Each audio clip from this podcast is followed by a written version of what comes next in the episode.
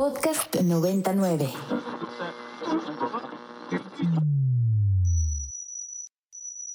Ingresando código de acceso. Verificando permisos. Trazando ruta. Novena dimensión. Acceso temporal. Autorizado. Abriendo portal en 5, 4, 3, 2, 1.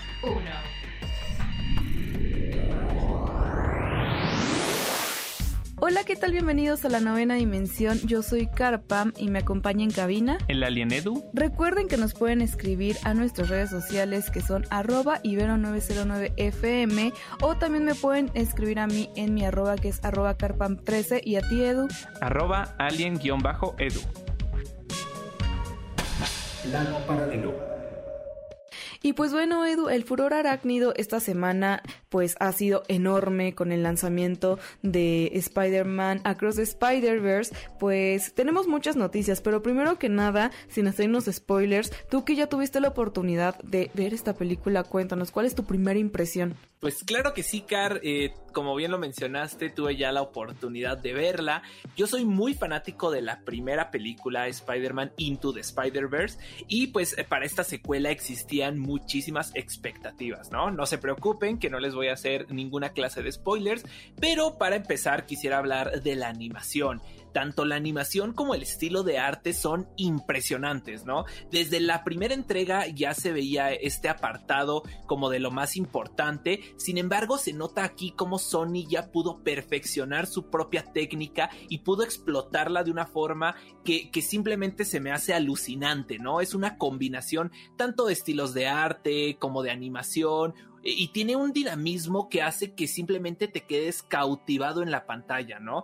Yo siempre, eh, pues de repente llego a decir que ya me gusta más ver las películas en la comodidad de mi casa y no tanto ir al cine. Sin embargo, esta película es de esas que sí te tienes que ir a ver a la pantalla grande porque simplemente los colores, los contrastes son algo que simplemente te deja así, este, inoptizado, ¿no? Por parte de la historia, tengo que mencionar que eh, pues tiene el mismo toque como entre acción, pero también un poco de drama, un poco de comedia, como que saben combinar muy bien estos tres elementos para hacer una, una trama muy sólida. Y algo que me encanta es que ya podemos ver a Miles Morales, nuestro protagonista, pues como que más serio, ¿no? Eh, recordemos que en la primera película era un niño y ahora en esta secuela pues ya es un adolescente, ¿no? Ya está teniendo otras ambiciones, otros pensamientos y además algo que me encanta es que los sucesos que pasaron en la primera película sí afectan en el presente, sí afectan tanto el pensamiento de Miles como eh, la situación particular por la que está viviendo.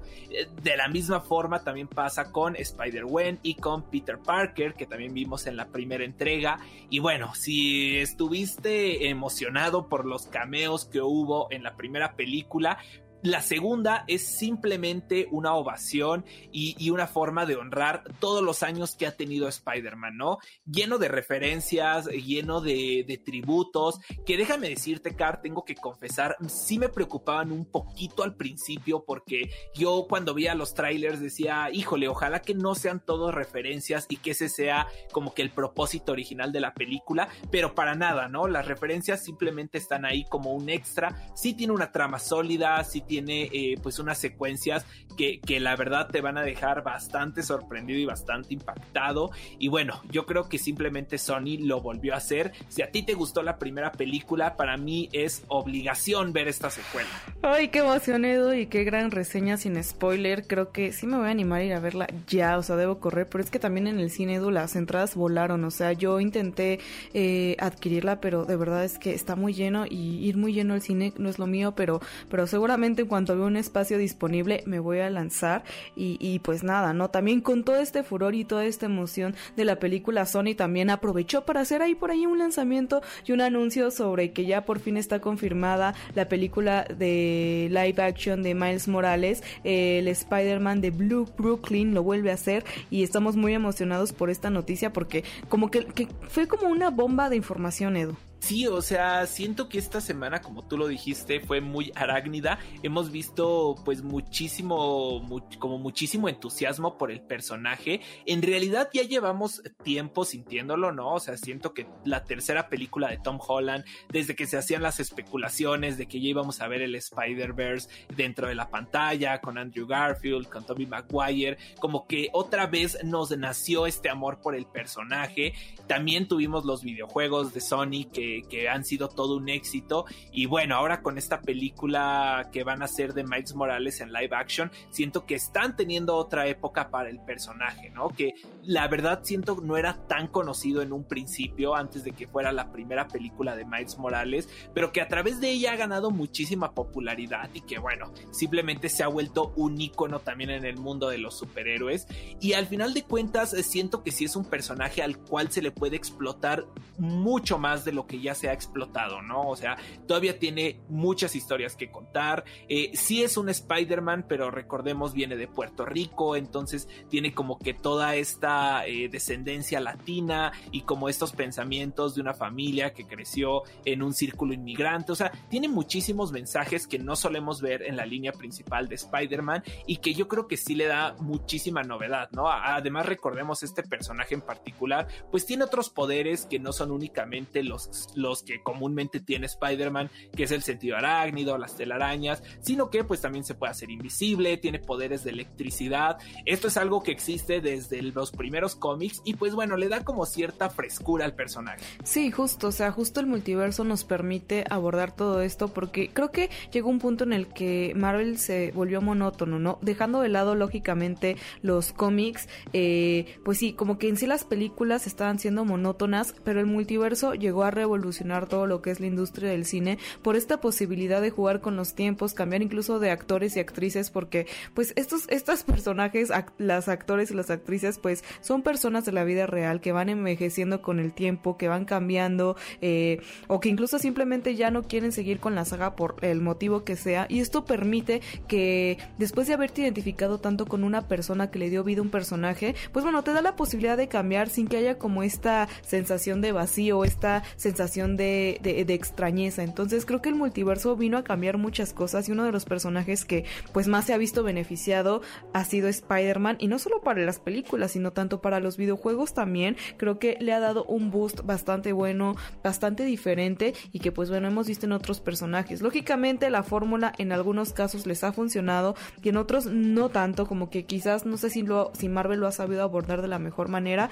pero al menos algunos de los personajes más populares, más icónicos, que ha tomado Marvel como para darles este, este giro o esta novedad con el multiverso, pues bueno, lo han hecho de la mejor manera y enhorabuena para Spider-Man. Creo que, que Sony empezó a bombardearnos de muchas cosas, de, pues no sé, de lo que va a suceder tanto con Spider-Man en los videojuegos como Spider-Man en la pantalla grande y pues ya estaremos muy pendientes también de este eh, live action que pues yo no creo que, que nos vaya a, a desilusionar porque pues bueno, hasta el momento creo que uno de los personajes más fuertes es este arácnido, es este arácnido tan popular dentro de Marvel y pues Edu ya veremos a futuro cómo va llegando y cómo va siguiendo el multiverso que siempre nos da de qué hablar dentro de lo que es el mundo de Marvel. Pero bueno Edu, para esperar todos estos estrenos y lanzamientos como cada semana, cuéntanos qué nos traes de recomendación semanal de anime el día de hoy.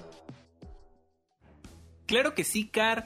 Pues esta semana les traigo un anime que he estado viendo y que me parece bastante gracioso. Se llama Mashle y pues está saliendo esta temporada televisiva, ¿no? Eh, más o menos para este punto tiene unos 8 o 9 episodios y pues básicamente su argumento trata de un joven que nace en un mundo mágico lleno de magos, algo muy parecido y que de cierta forma es una parodia a Hogwarts o a, estos libros de Harry Potter.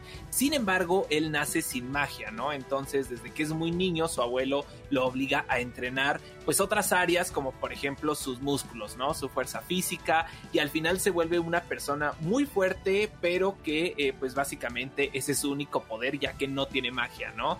Digamos que por cosas de destino él tiene que entrar en una escuela mágica y al mismo tiempo decide que quiere ser el mejor de su clase, ¿no? Algo pues evidentemente problemático para alguien que no tiene magia. Sin embargo, ocupa esta fuerza que ha ido entrenando a lo largo de muchos años para poder, eh, pues digamos que hacer como que ciertas trampas que hagan creer a sus compañeros y a sus profesores que en realidad sí tiene magia. Eh, como lo mencioné, realmente es una comedia, no, no es algo que te tengas que tomar en serio ni que tenga una trama muy profunda, pero que justo pues nos ayuda como para pasar este buen rato y que al mismo tiempo pues tiene situaciones que a mí, además de que se me hacen muy cómicas, se me hacen muy creativas, ¿no? La forma en la que resuelve ciertos problemas y que bueno, si tú eres por ejemplo fanático de, los libros de Harry Potter, tiene un montón de referencias y un montón de parodias hacia, esta, hacia estos mundos que ya se crearon, así que recomendadísimo para todo aquel a que le guste más o menos esta onda de los animes de comedia o de la magia.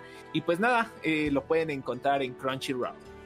Edu, qué buena recomendación, ya anotadísima, porque sí debo decir que soy un poco Potterhead, así que estaré viendo para ver qué tantas referencias encuentro. Pero mientras, ya para despedir el programa el día de hoy, vámonos a escuchar música de este anime para que se les antoje más ver esta, pues esta serie. Alerta de acceso. Alerta de acceso. Novena dimensión. Novena dimensión. Alerta de acceso. Alerta de acceso. Acceso temporal expirado. Cerrando portal. 10.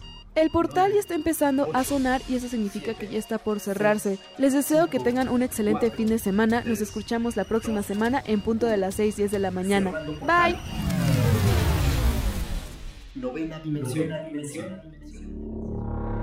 Para más contenidos como este, descarga nuestra aplicación disponible para Android y iOS o visita ibero909.fm.